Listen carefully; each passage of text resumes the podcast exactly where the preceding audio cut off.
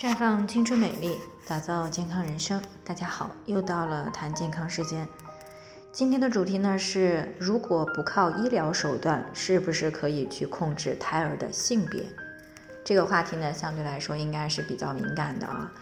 因为呢，随着三胎政策的开放呢，很多朋友们呢可以说都是想要锦上添花啊。第一胎是女孩的呢，就想再要一个儿子；第一胎是儿子的呢，就想再要一个女儿。那么到底有没有啊不靠医疗手段的方法去控制到底生男孩还是生女孩？那事实上呢，生男孩或者是女孩是在精子和卵子结合的那一瞬间就决定了的事情。不过呢，这个过程呢虽然是瞬间完成的，但是呢也会受到各种因素的影响。那么到底是 Y 染色体的精子跑得到卵子里面，还是 X 染色体的精子赢得了卵子的芳心呢？那这个呢，真的不太好预测和评估的。但是根据 X 和 Y 染色体的不同，我们可以呢做一些理论上的分析。在正常情况下呢，人类的 X 染色体呢会比 Y 染色体要大三倍。而且呢，Y 染色体精子呢，对于碱性环境当中呢，跑得会更快，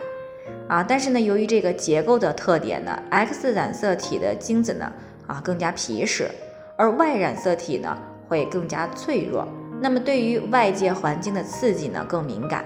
那换一句话说呢，就是虽然 Y 精子跑得快，但是 X 染色体的精子呢，更容易存活。所以呢，在没有干预的自然条件下呢，生男孩生女孩的概率是差不多的啊。那么如果想要适当的改变这个概率呢，那我们就需要来谈谈生男生女的影响因素了。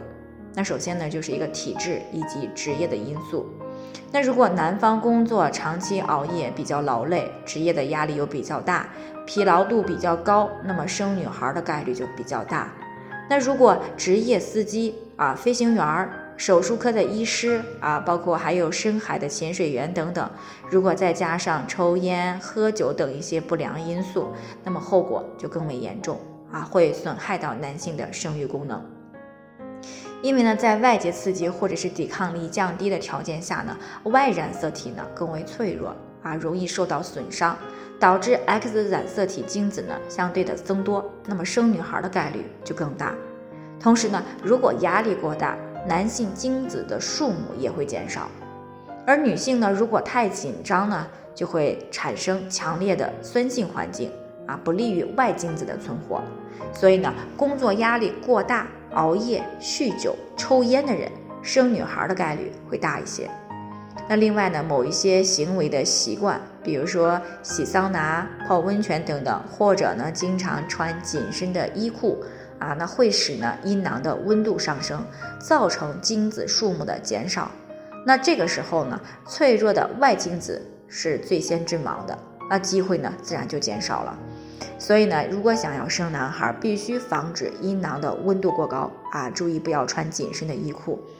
另外呢，男性的年龄越大，生小棉袄的几率呢就越大啊，这是因为呢，随着年龄的增大，Y 染色体精子呢就更为脆弱了。啊，同样呢，女性的年龄越大，子宫内的碱性分泌物呢逐渐降低，X 染色体的机会呢会更多一些。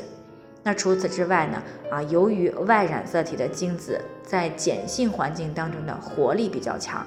那么带有 X 染色体的精子在酸性环境当中呢更加有活力。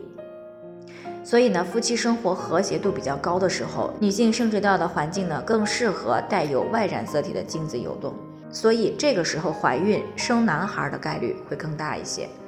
那不过哈，这个都是一切是理论上来讲，因为生男生女是非常复杂的过程，没有医学干预，不可能想什么来什么啊。上面谈到的这些小窍门呢，只是说理论上的推测与可能啊，只是概率性的问题，并不能够完全控制生男生女。其实呢。啊，说到底了，大家也不要过于的纠结生男还是生女，只要教育好了，男孩女孩都一样孝顺，都是一样优秀出色的。那最后呢，还是要提醒大家，每个人的健康情况都不同啊，具体的问题要具体分析。